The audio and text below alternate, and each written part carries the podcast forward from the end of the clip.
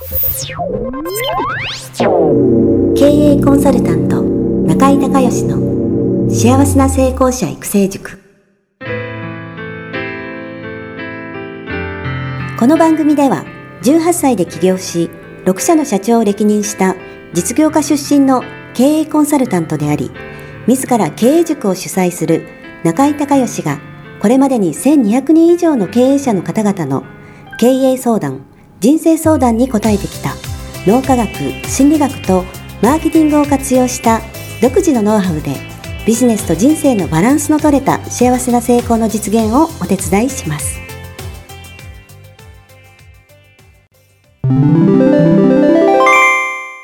中井隆義経営塾よりお知らせです。全国から約1300名の経営者起業家が集う中井隆義経営塾。第18期生の募集が始まりました。つきましては中井隆義経営塾幸せな成功者育成6ヶ月間ライブコースのエッセンスを凝縮した体験セミナーと説明会が2019年2月7日木曜日の東京を皮切りに大阪名古屋におきまして開催されます。リスナーの皆さんは定価1万円のところリスナー特別価格5000円で受講していただけます。お申し込み手続きは中井隆義ホームページ体験セミナーと説明会申し込みフォームの紹介者欄にポッドキャストと入力してください。再でアナウンスしますが紹介者欄にポッドキャストと入力するとリスナー特別価格5000円で受講ができます。体験セミナーと説明会では脳科学心理学とマーケティングに立脚した中井隆義独自の経営理論を頭と体で体験することができます。詳しい内容は中井隆義ホームページをご覧ください。あなたとセミナー会場でお目にかかれますことを楽しみにしています。リスナーの皆さんこんにちは。経営コンサルタントの中井隆義です。今日はね品川のオフィスの方からビジネスの7つの壁というお話をさせていただきたいと思います。えっとね、ビジネスってね、ステージが上がると、えー、またね、えー、違う課題というか、違う壁というか、違う問題というかね、出てくるんですよね。まあ、初め起業するのが一番大変なんですけれども、このまあ、起業の壁っていうのが一番高いわけなんですが、これをね、超えたら、じゃあそれで全てうまくいくかっていうと、もう全然そんなことなくて、えー、最終的にはですね、バトンタッチまで、えー、7つの壁があるという、ね、そういう話を今日はお届けしたいと思います。まず、一番初めの壁、えー、企業の壁ですよね、えー、これが一番高くて、ほとんどの人が乗り越えられないと。えー、いうことなんですけども、まずね、えー、その理由としては、えー、パーフェクトカスタマー、理想のお客さんが一人に絞れない。ね、えー、起業したての時ってもあの人もこの人もとにかく、えー、お客さんになってほしいと、えー、いうことでやってるんで、なかなかね、そのメッセージが伝わらなかったり、それから専門性が出なかったりということで、なかなか難しいんですよね、これ。このパーフェクトカスタマーを一人に絞り切るっていう、これがもうマーケティング戦略の、えー、一番重要で一番初めにするべきことですから、これができないとやっぱりうまくいかないですよね。で、当然集客ができないと。あとは、えー、企業当時っていうのはセルフイメージがまだ高くないので、高単価が取れないんですね。お客さんの方がいくら出してもいいっていうふうに言っても、自分がですね、受け取れないということが起こってきます。えー、そして、えー、品質が安定しないね。えー、っと、まだやっぱりその経験値っていうのは少ないですから、えー、なかなかこう、ハイクオリティのサービス、ね、が提供できないと。まあ、ゆえに、えー、集客ができなくて、結局のところせっかく起業したけど、また、えー、会社に戻ったりとか、ね、アルバイトをしないと、えー、ま、本業じゃないですよね。アルバイトしながらってことになると、えー、出ないと食べていけないみたいなことが起こります。まあ、ほとんどの人がこの壁を越えられません。で、二つ目の壁、えー、継続の壁ですね。えっと、この企業の壁を越えたら、えー、うまくいくかっていうと、これまたね、えー、そうとも限らないんですよね。次、継続していくっていう、そのビジネスを続けるってことがもう大前提ですから、その続けるためには、え、起業する時のそのエイヤっていうエネルギーだけじゃなくて、ちゃんと続けていくための仕組みであったりとか、あとは、えー、その集客の仕組みとか、それから紹介の仕組みとかね、まあ、そういったものがないと、続いていかないですよね。で、ビジネスっていうのは集客かける価値提供ですから、その集客の部分がちゃんとうまくいかないと、えー、継続がしないということで、二つ目が、えー、継続の壁。せっかく独立して、ちょっとなんか、こう、いい感じで軌道に乗ってきたなと思ったら、えー、続かないと、えいうことですね。ここでまた挫折する人が多いのも、え、事実です。そして三つ目の壁、えー、労働集約の壁ですね。えー、これはね、えー、その次のステージね、安定的に集客がこう継続してできるようになると、次はね、こう、労働集約なんですよね。で、初め独立する、起業するっていうのはもうみんなね、自分一人ですから、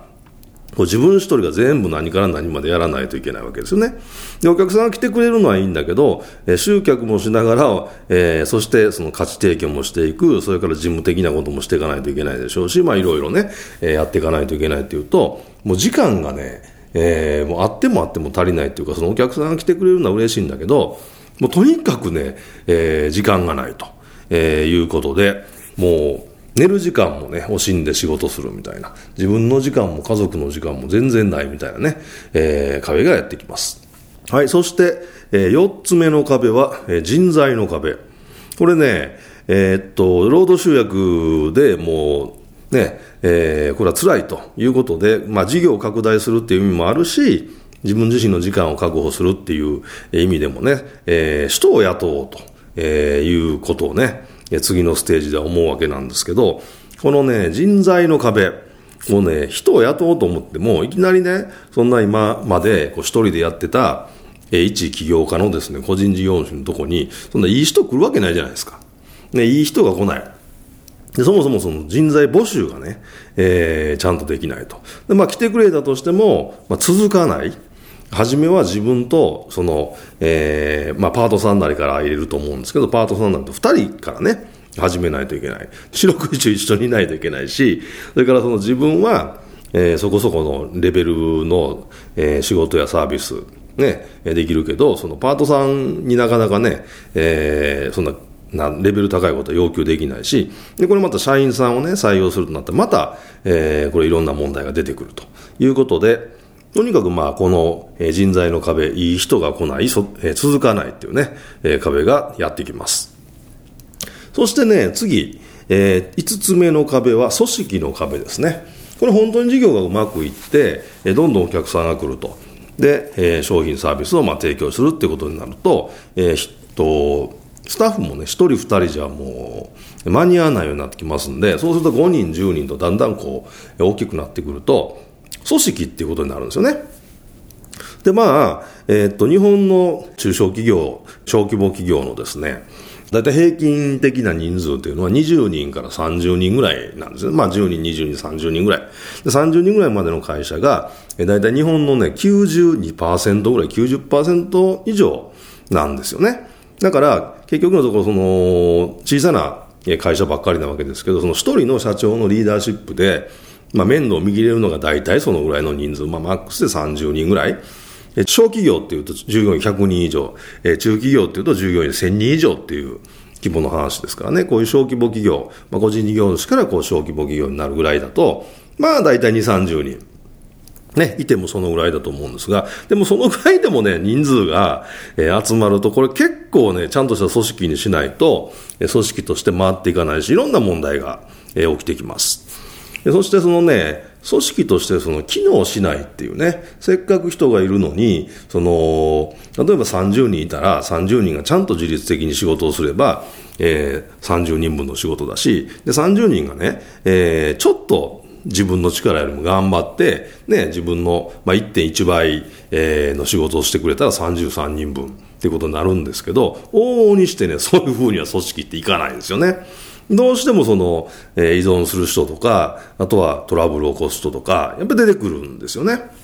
そして何と言っても、えー、人が育たないっていうね、えー、その組織の中で当然その、えー、その人のモチベーションや能力や、ま、その人のポスト、まあ、いろんなことあると思いますけども、なかなかね、人が育たない。で、順調に育ったと思ったら独立してしまうみたいなね。まあ、そういうことが、えー、起こるのがこの5つ目の壁、組織の壁です。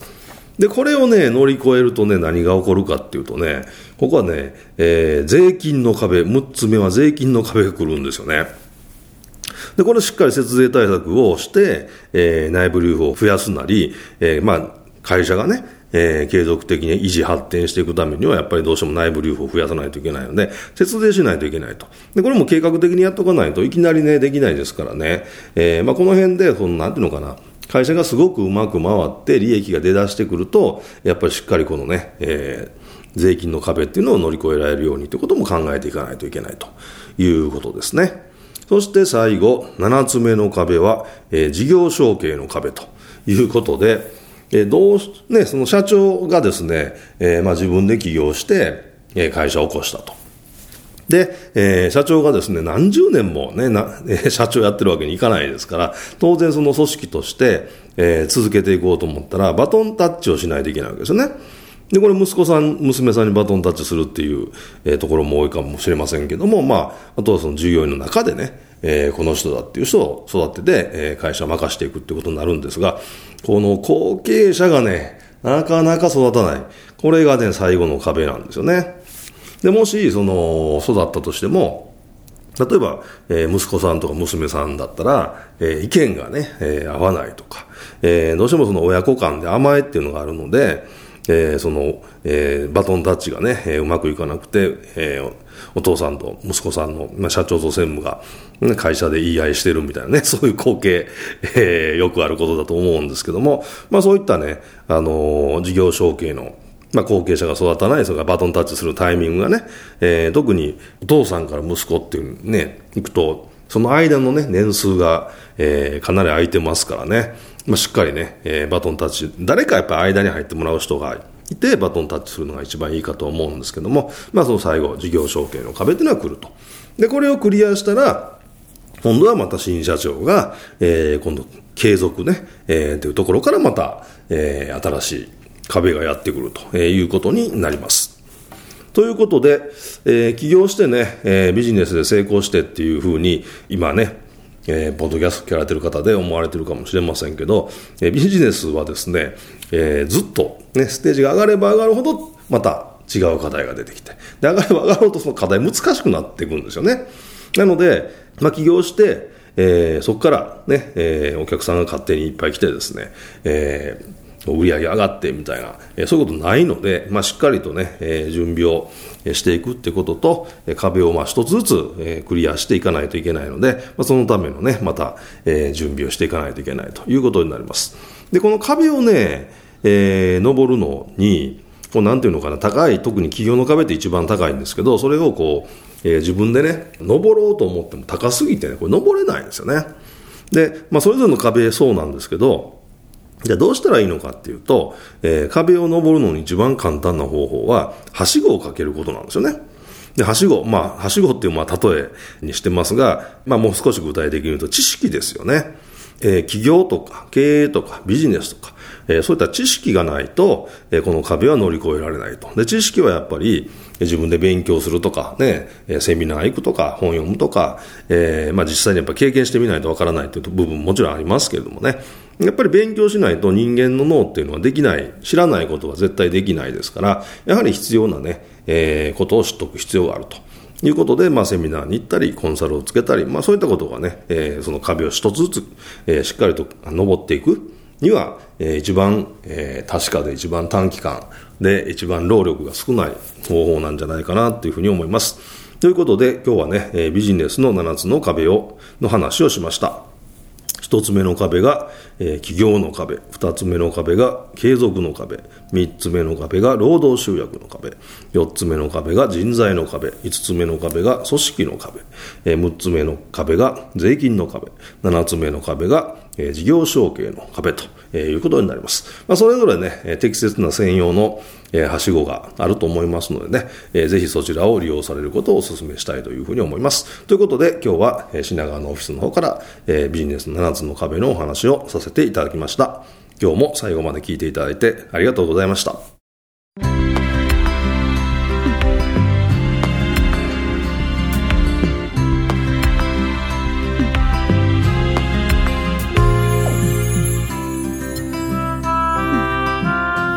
番組はいかがだったでしょうか？あなた自身のビジネスと人生のバランスの取れた幸せな成功のための気づきがあれば幸いです。なお、番組では、リスナーの皆様からの質問を、ホームページの受付フォームから募集しています。また、全国各地から900名以上の経営者が通う、中井隆義経営塾幸せな成功者育成6ヶ月間ライブコースに関する情報は、ホームページをご覧ください。では、またお耳にかかりましょう。